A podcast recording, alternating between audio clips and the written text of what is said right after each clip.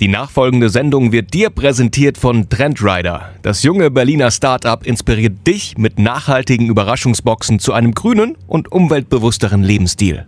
Ladies and Gentlemen, welcome to Mambo Number 5. War ein Scherz. Es geht weiter mit Fran Mau Part 2.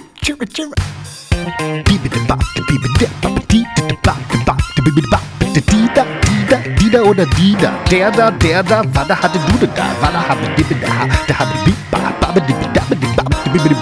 Frenner und Maun und Maun und Frenner, Männer und Frauen und Frauen und Männer. Hallo, ihr Räubertöchter und Rabauken. Herzlich willkommen zur heutigen Schnitzeljagd. Ihr seid dabei, euch den zweiten Teil von Typisch Fran, Typisch Mau anzuhören.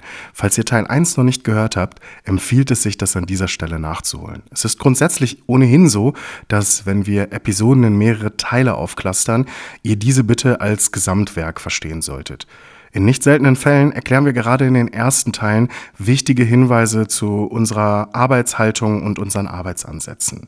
Und bevor es jetzt losgeht, würde ich die Gelegenheit ergreifen, gerne vorab noch ein paar Ablassbriefe zu verkaufen. Die Münze in dem Beutel klingt, die Seele aus dem Fegefeuer springt. Scherz beiseite, wir steigen mit Scheidungsraten ein. Ich wollte euch nur kurz aufheitern, bevor es jetzt echt düster wird. Wisst ihr, wie hoch die Scheidungsraten in Deutschland sind? Ziemlich hoch, zugegebenermaßen. Sie sind nicht mehr ganz so hoch, wie sie mal 2005 waren, aber immer noch ziemlich hoch. Während im Jahr 1960 die Scheidungsrate gerade einmal bei 10,6 Prozent liegt, erreicht sie 2005 ihren vorerst traurigen Höhepunkt. Mit 51,92 Prozent wird mehr als jede zweite Ehe geschieden. Danach sinkt die Scheidungsrate bis im Jahr 2018 mit 32,94 Prozent nur noch jede dritte Ehe geschieden wird. Unabhängig davon, ob wir selbst vielleicht eine Scheidung in unserem familiären Umfeld erlebt haben oder aber wie wir uns zum Thema Ehe grundsätzlich positionieren, müssen wir festhalten, dass Trennungen und gerade Scheidungen natürlich eine Auswirkung darauf haben, wie wir grundsätzlich Partnerschaften im langfristigen Kontext einsortieren. Zum einen ist es so, dass wir unser persönliches Lebensglück niemals von einer Partnerschaft abhängig machen dürfen. Dafür sprechen die Zahlen eine zu eindeutige Sprache. Wenn wir jede zweite Ehe in unserem Umfeld in einer Scheidung münden sehen, dann ist das trotzdem noch nicht die Zahl, die Aufschluss darüber gibt, wie viele Ehen denn schlussendlich überhaupt erfolgreiche bzw. glückliche Ehen sind. Wenn wir das für uns erstmal abgeklärt und abgesteckt haben, das persönliche Lebensglück nicht von einer Beziehung abhängig machen zu wollen, dann können wir tatsächlich vielleicht sogar glücklichere Beziehungen führen. Damit schließen wir vielleicht ein wenig die Klammer der letzten Folge, die wir aufgemacht haben, als es um langfristige Partnerschaften und die Herangehensweise dazu ging. Diese elegante Hinführung können wir bestens nutzen, um genau da weiterzumachen, wo wir beim letzten Mal aufgehört haben. Wir kommen zu Top 2, Unterschiede in der Kommunikation. Nun, Paul Watzlawick hat schon gesagt, man kann nicht nicht kommunizieren.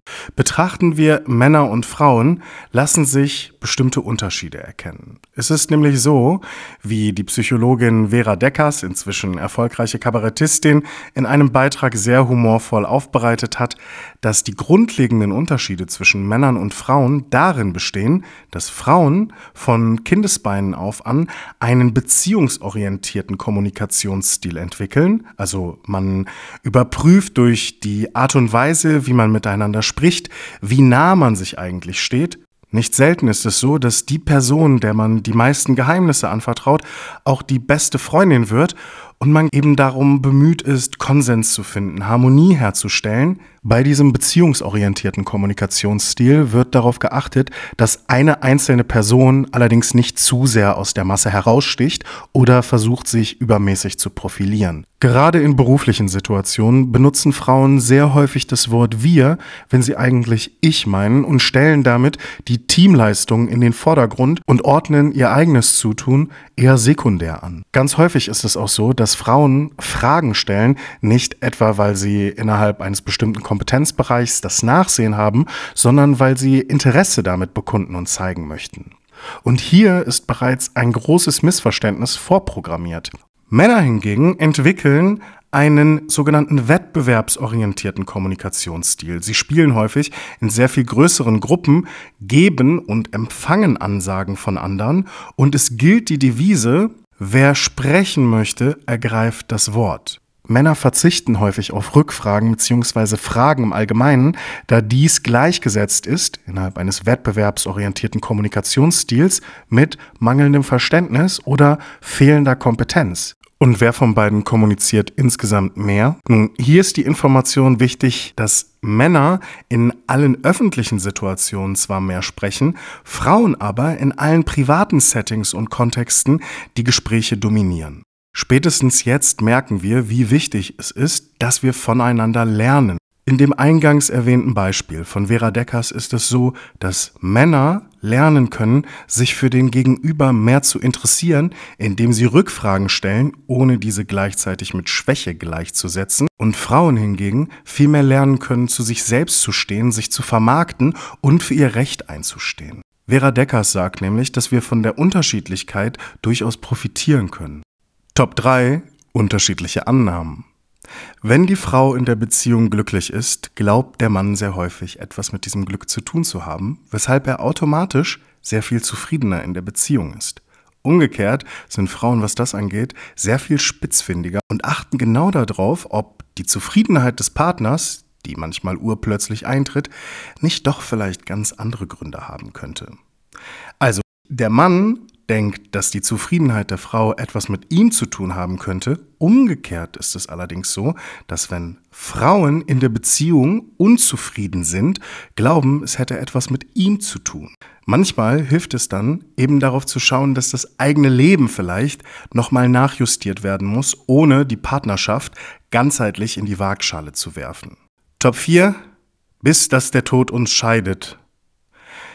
Eine lang angelegte skandinavische Studie mit über 1,2 Millionen Teilnehmerinnen und Teilnehmern hat herausgefunden, dass wenn der Partner im hohen Alter verstirbt, es nicht selten der Fall ist, dass Männer innerhalb kürzester Zeit bis zu viermal höhere Sterblichkeitsraten an den Tag legen, als Frauen das tun. Das reiht sich ja optimal in das vorausgegangene Beispiel ein.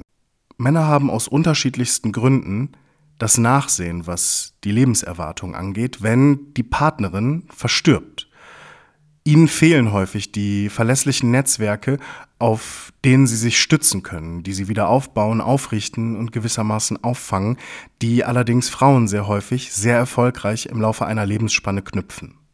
Der nächste Top ist Top Secret und wir verraten ihn euch. Also es geht um das Thema Geheimnisse innerhalb von Partnerschaften. Und bei einer Umfrage, wo 4000 bevölkerungsrepräsentativ ausgewählte liierte Menschen teilgenommen haben, gaben 59 Prozent der Teilnehmenden an, dass sie vor ihrem Partner oder ihrer Partnerin Geheimnisse haben. Also es liegt auf der Hand. Die Geheimnisse, wenn sie sich kategorisieren ließen und in eine bestimmte Reihenfolge gebracht werden könnten, sind so angeordnet, dass auf Platz 1 23 Prozent auf Seite der Männern und 16 Prozent auf Seite der Frauen. Der Gedanke da ist, dass sie jemanden anders attraktiv finden. Das zweithäufigste Geheimnis innerhalb von Partnerschaften wird von Frauen dominiert, nämlich die Zweifel in der Beziehung oder an der Beziehung. Was hier nicht erfasst ist, ist, wie häufig diese Zweifel auftreten und wie oft der Partner oder die Partnerin gegebenenfalls über eine mögliche Trennung nachdenkt. Ganz allgemein lässt sich allerdings festhalten, dass Paare, die länger zusammen sind, sehr viel weniger Geheimnisse voreinander haben, als das beispielsweise frisch Liierte haben. Das liegt doch auf der Hand. Je länger wir zusammen sind, desto besser kennen wir uns, den anderen und lernen vielleicht gewissermaßen das Vertrauen ineinander zu schätzen.